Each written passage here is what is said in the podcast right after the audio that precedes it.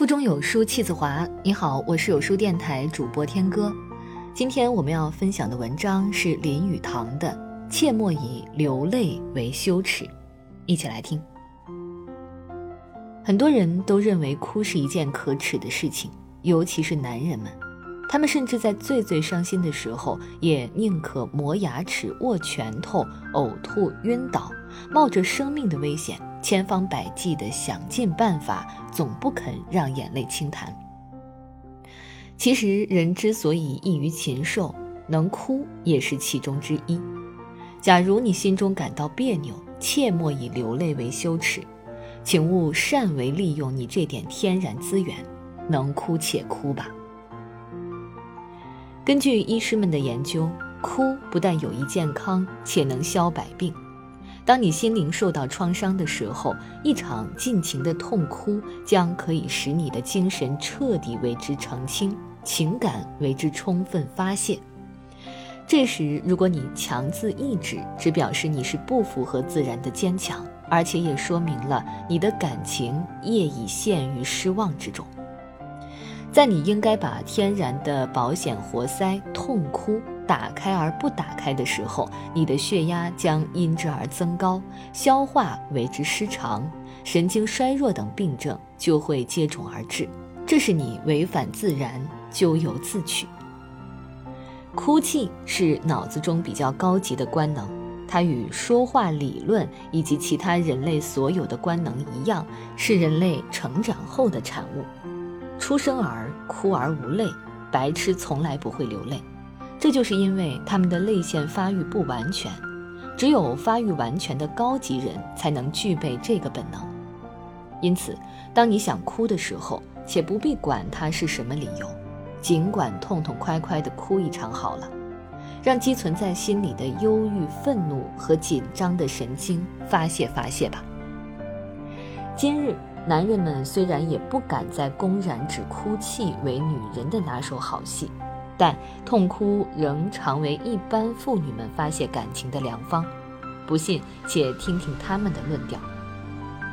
今天真倒霉，什么事情都烦死了，痛哭一场以后才算稍稍好过一些。的确，痛哭平静了他们的神经。在枯燥无味的日常生活中，琐碎的困难、令人恼怒的小问题，是我们防不胜防、避不胜避的。这也就是我们招致痛苦的原因，而妇女们之所以能够安然度过这种痛苦，就是缓和他们沉重紧张神经的良方。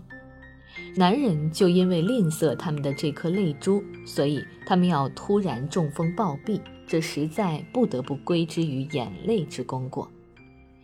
有一般医生还说，眼泪中所含的碱具有强烈的杀菌力。可以把鼻孔、鼻膜中肉眼不能看见的伤风菌杀死，它是治疗伤风的万应灵药。他们甚至以为治疗伤风的最佳处方就是看悲伤电影。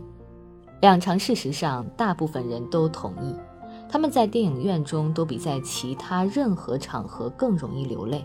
这是因为一般人处于黑暗中，比较不拘束自己。因此，免除了在大庭广众之下被人发现自己感情波动的恐惧。如果光天化日之下，人们就会因为羞耻的关系勉强抑制了自己。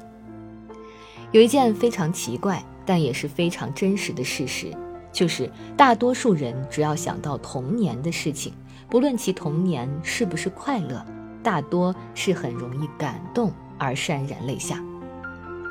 童年时代的歌曲也是引起流泪的一个强有力的原因。许多人只要一听到童年时代所熟悉的曲调，就要觉得喉咙梗塞了。这种流泪往往是潜意识所引起的结果。如果你发现自己痛哭失声，而且又不知道为什么的话，你可以去寻找引你悲哀的那些联想，它时常就是这一阵不能抑制的哀愁的原因。甚至很不容易感动的男人，也会对着一部影片而拉出手帕去拭去泪水；妇女们对其他受苦的女人故事更来得容易落泪。不论是一本书、一部电影、一出戏剧，或是一个广播小说，他们都能为这伤心欲绝。这种情形，心理学家称之为顾影自怜的发泄。不论他们自己是否感受得到，实际上他们已将女主角的遭遇想到自己不幸的故事上去了。说到这里，也许有些刚强的妇女会说，她们从来就没有流过眼泪。这话实在大有问题。对于一些较浅薄或暂时性的烦恼，你可以有你控制自己情感的能力。或是在别人看得见的时候，你绝不以流泪作为发泄情感的方法。但是，当你孑然独处时，或者是遭遇到一个真正的人间悲剧时，你就可能无法压制那汹涌而来的泪水了。也许你仍要坚持地说：“我实在没有理由可以哭呀。”这里且先抛开你的理由，请先看看心理学家们的论点吧。根据心理学家的研究发现，一个人大凡每隔二十一天就有一件事情可以令你痛哭一番。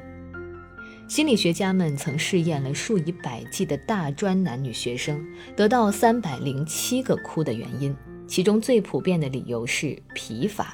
四分之三的女学生说，不论在任何情形之下，若要哭的时候，眼泪是无论如何也忍不住的。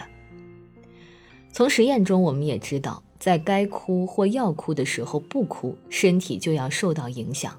原因是在感情极度冲动时，如果珍贵一颗泪珠，则体内其他器官就要代其流泪，以致破坏柔嫩的泪腺平衡。而被抑制的悲怆、愤怒或别的刺激，必引起强烈的化学变化，使神经受损、内体离波。